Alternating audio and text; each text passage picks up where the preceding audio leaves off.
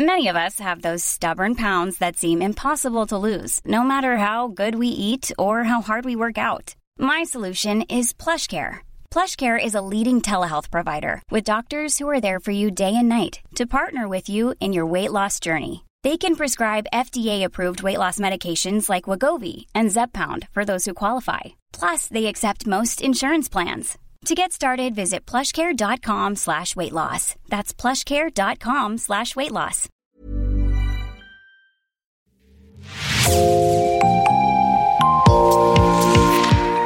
Bonjour, c'est Jean Berthelot de l'Agleté, de l'équipe Podcasting. Bienvenue dans l'actu dans la poche, le podcast quotidien d'actualité du Grand Sud-Ouest signé Podcasting. Podcasting, ce sont des entretiens avec des journalistes de la région, mais aussi des séries, des longs reportages et des interviews.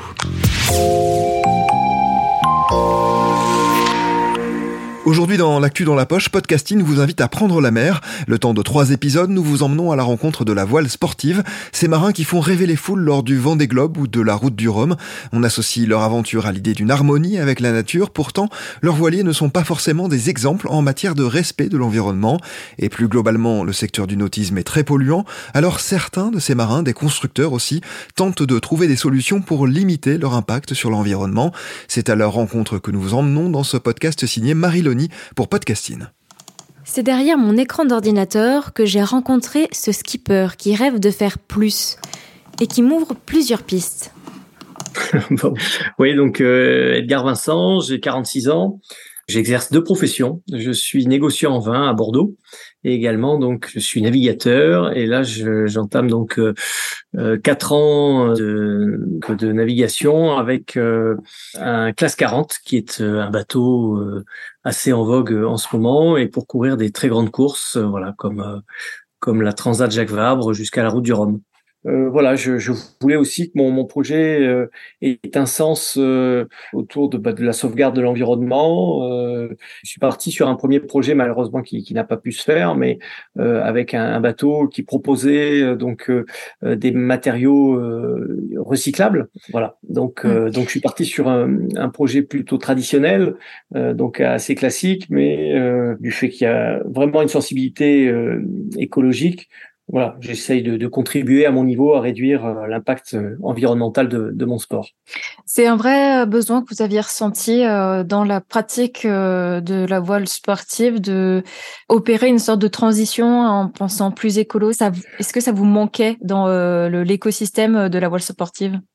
Oui, en effet, euh, pas se mentir, hein, on, a, on a un sport qui paraît comme ça très propre. C'est vrai qu'une fois qu'on navigue, on, incarne un peu le, euh, l'écologie, mais euh, il faut, faut, savoir que construire un bateau, bon, voilà, il y a, y a, quand même un, impact important, hein, tout, tout, comme tout ce que l'on peut construire euh, sur Terre. Mais voilà, il y a, y a, quand même depuis quelques années, il se trouve que le monde de la course au large bah, remet quand même en question certaines choses, voilà, pour des enjeux écologiques et on se pose des questions sur son propre projet aussi. Donc on essaye de, réduire l'impact environnemental. ça c'est essentiel euh, aujourd'hui. Enfin c'est, je pense qu'avec euh, tout ce qu'on entend euh, aujourd'hui, on a tous pris conscience bah, qu'il fallait qu'il fallait réagir. Donc honnêtement, ce serait pour moi vraiment inconscient de pas de pas aller dans ce sens-là.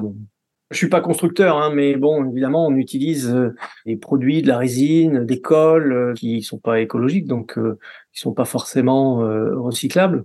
Maintenant, euh, il y a des chantiers qui se sont essayés donc euh, à créer de, de nouveaux euh, matériaux, de, de, soit des matériaux euh, recyclables, mais également des, des, des matériaux avec des fibres biosourcées. C'est très bien que, que l'on puisse essayer de faire des tentatives, essayer d'améliorer un petit peu les choses. Ça va, ça va dans le bon sens. Tout le monde essaye de son côté de, chercher de bonnes idées.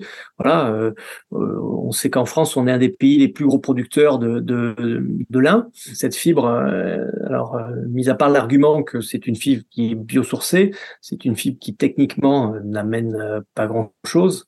Euh, bon, faut pas oublier quand même que on vise quand même de la performance. La fibre de lin fait débat dans le monde du nautisme, mais elle a conquis les chantiers de la société Kairos de Roland Jourdain, dit Bilou, et Sophie Verselletto. Dès 2009, il s'intéresse aux matériaux composites biosourcés avec le bureau d'études Kairos Environnement. Il s'attaque à la construction d'un bateau en 2013 avec le Gualaz, un trimaran de 7 mètres dont les matériaux composites, normalement difficiles à recycler, ont été remplacés par des matériaux biosourcés, dont la fibre de lin et du liège. En 2022, Roland Jourdain va plus loin avec un catamaran de 18 mètres à 50% composé de fibres de lin. Le catamaran We Explore. C'est avec lui que Bilou arrive second de la route du Rhum 2022. Roland Jourdain finit donc à la deuxième place, heureux d'avoir réussi son pari, traverser l'Atlantique sur un bateau fabriqué à 50% en fibre de lin. Moi je suis super content, euh, jamais j'aurais imaginé faire un podium avec mon bébé en lin. La preuve de concept est faite, il est costaud, il va bien, on n'a rien cassé, on s'est bien entendu. Mais comment les jauges qui réglementent les composants des bateaux accueillent-elles l'innovation? Un bateau donc euh, est soumis à une jauge.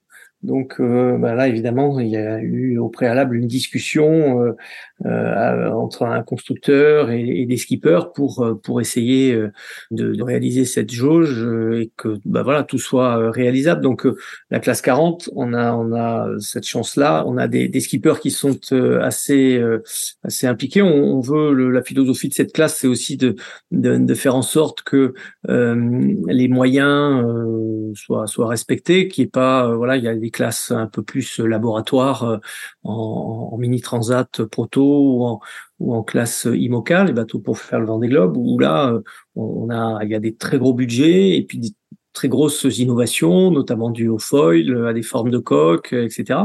Euh, nous, on essaye de réduire au maximum. Donc, euh, on est assez strict sur les matériaux de construction. Ce sont des bateaux qui sont faits en sandwich, une forme de composite. Le sandwich, c'est Fabienne Baron-Rouquayrol qui me l'explique. Je suis Fabienne Baron-Rouquayrol et je suis la directrice générale de la SARL Lalo Multi. Les bateaux sont construits en composite. Tous les bateaux de course, de plaisance, euh, bon, à part les bateaux de pêche ou les bateaux qui relèvent du naval, hein, qui sont plutôt euh, construits en acier. Mais la plupart du marché, c'est du matériau composite. Un matériau composite, c'est une fibre, une âme, une fibre. On appelle ça un sandwich. Au milieu, on y met, pour créer le lien entre ces différentes épaisseurs, on met une résine qui est ou du vinylester, ou du polyester, ou du, de l'époxy. Tout ça, c'est la famille des thermodures.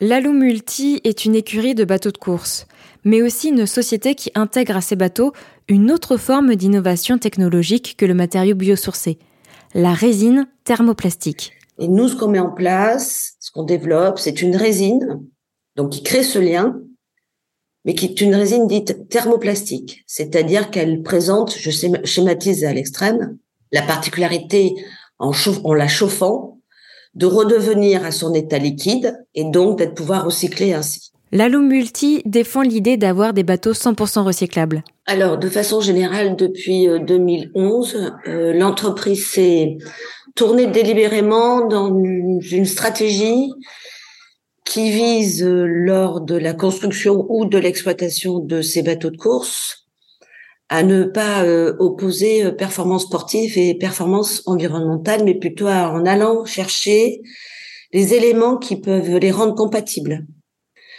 C'est ainsi que depuis 2013, on développe en collaboration avec un grand groupe de chimie français, Arkema, une résine présente la particularité d'être recyclable.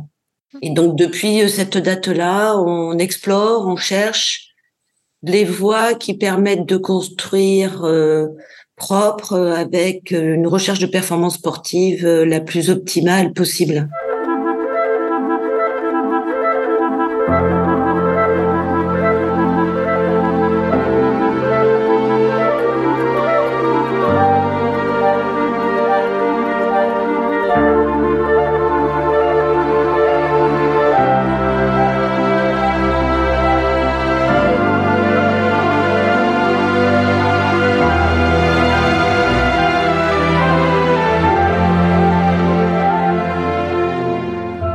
L'écurie possède trois bateaux conçus avec cette fameuse résine. D'abord un Class Mini, puis un Ocean 50. Et sur ce bateau, qui est pas complètement construit avec cette résine, il n'y a qu'une partie.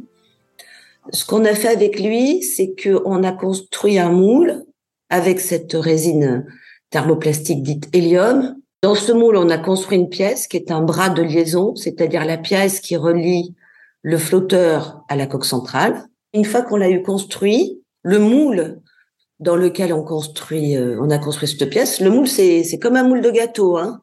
On prend un moule de gâteau, on fait un gâteau dedans, on enlève le gâteau, on récupère le moule. C'est exactement pareil, sauf que ça n'a pas tout à fait la même forme. Euh, ce moule-là, on l'a détruit, on l'a recyclé, c'est-à-dire qu'on a récupéré la résine thermoplastique et avec cette résine, on a construit ce qu'on appelle les carénages de bras ou les carénages de coque centrale ou le roof. Le roof étant le cockpit qui protège euh, le, le coureur quand il est en mer. Ça, ça a été la deuxième phase. Pour nous, il était question de valider à la fois la capacité de recyclage de la dite résine, et surtout sa capacité à être remise en œuvre dans des mêmes conditions, sans perdre de caractéristiques mécaniques, sans perdre euh, de facilité de mise en œuvre, etc. Et on perd pas de caractéristiques mécaniques ou autres. Le dernier de l'écurie, c'est un monocoque de 40 pieds, ça fait un peu plus de 12 mètres, de la classe classe 40. Alors lui, il a été construit euh, totalement en résine thermoplastique hélium et avec une mousse en PET, c'est-à-dire elle-même issue du recyclage des bouteilles plastiques. Une mousse PET, elle aussi utilisée par Keros Environnement pour remplacer la mousse PVC de l'âme de leur bateau. Lalo Multi s'intéresse de près aux matériaux recyclables des bateaux car c'est quelque chose de très rare dans la fabrication sportive et de plaisance.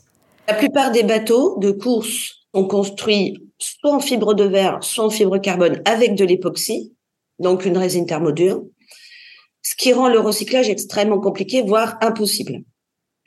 Quand on parle de plaisance, on est essentiellement en fibre de verre. Il y a quelques bateaux construits en fibre carbone, mais ils sont très très rares dans le marché de la plaisance. Hein.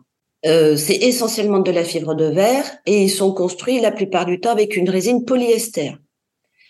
Euh, simplement pour des raisons de coût. Et là, le, recyclage devient complètement impossible. Les matériaux composites des bateaux, mais aussi des caravanes et des mobilhomes, sont broyés, puis soit enterrés, soit valorisés comme combustible. Donc, ce qui fait la particularité des constructions chez la Multi, c'est la capacité des bateaux à être recyclés, y compris les déchets issus de la production. Dans le cas de nos bateaux, on enlève son moteur, on enlève son accastillage, on enlève ses winches, on enlève ses bloqueurs, tout ça, la plupart, ça peut être recyclé parce que c'est beaucoup du titane, de l'acier, euh, de l'aluminium, tout ça, on sait faire. Le monde de l'automobile sait très bien faire ça d'ailleurs. On prend le composite, c'est-à-dire le bateau, hein, on le découpe, on le broie, euh, et là, il peut y avoir euh, deux solutions. À partir du broyage, on va faire soit de la pyrolyse, c'est-à-dire qu'on va chauffer ce broyat-là pour récupérer d'un côté la résine, de l'autre côté la fibre. La mousse, elle, au milieu, va disparaître par l'effet de la chaleur. Ça, c'est version 1. Version 2, on a toujours notre broyat. Et ce broyat va servir de base à d'autres composites. Les difficultés que peuvent euh, entraîner la construction de, bateaux avec cette, euh, cette résine-là alors, la difficulté réside dans l'apprentissage de l'usage de la résine.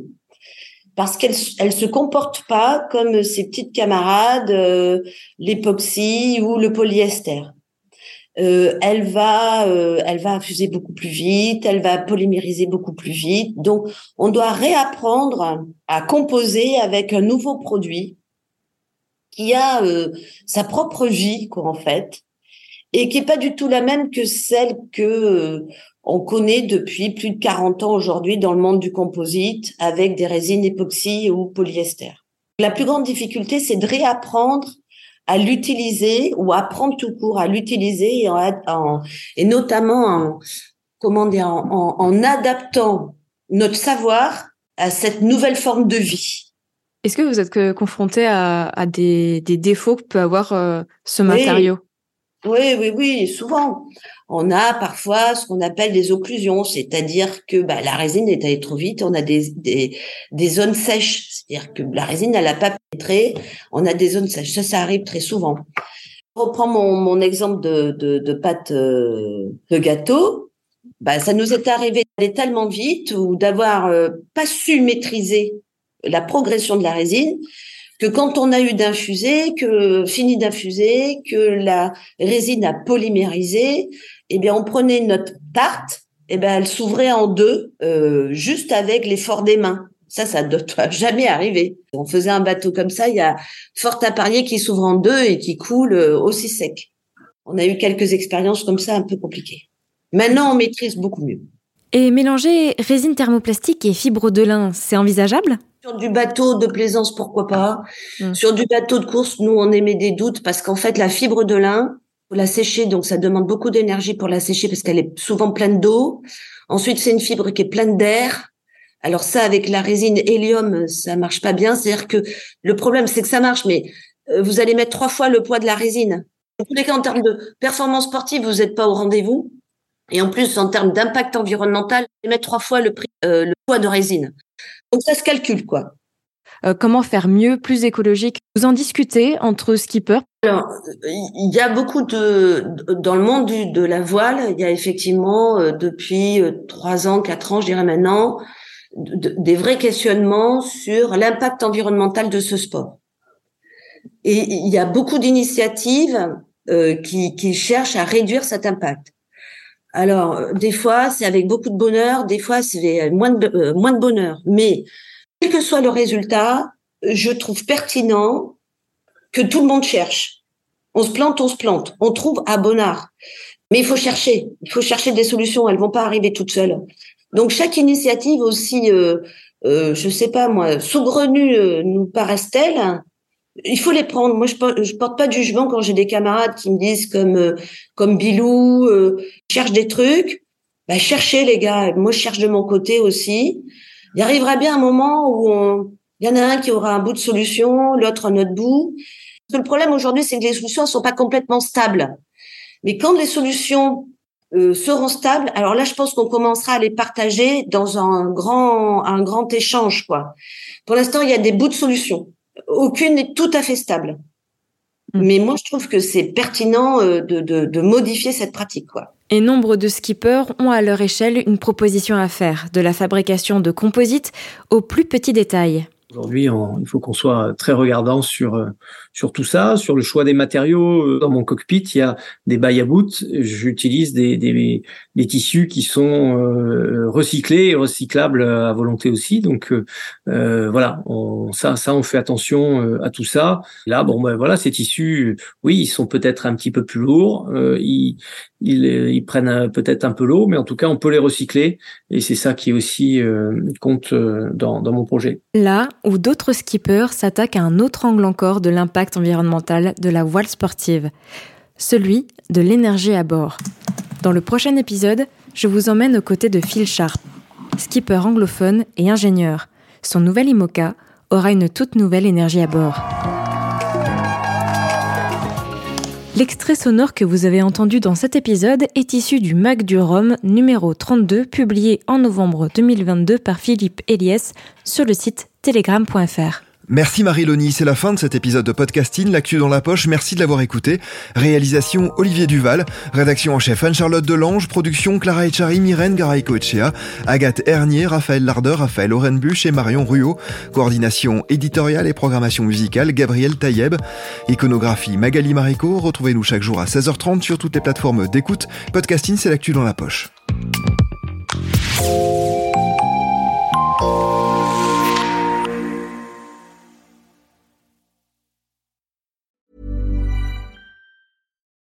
This is the story of the one. As a maintenance engineer, he hears things differently. To the untrained ear, everything on his shop floor might sound fine, but he can hear gears grinding or a belt slipping. So he steps in to fix the problem at hand before it gets out of hand. And he knows Granger's got the right product he needs to get the job done, which is music to his ears. Call, clickgranger.com, or just stop by. Granger, for the ones who get it done.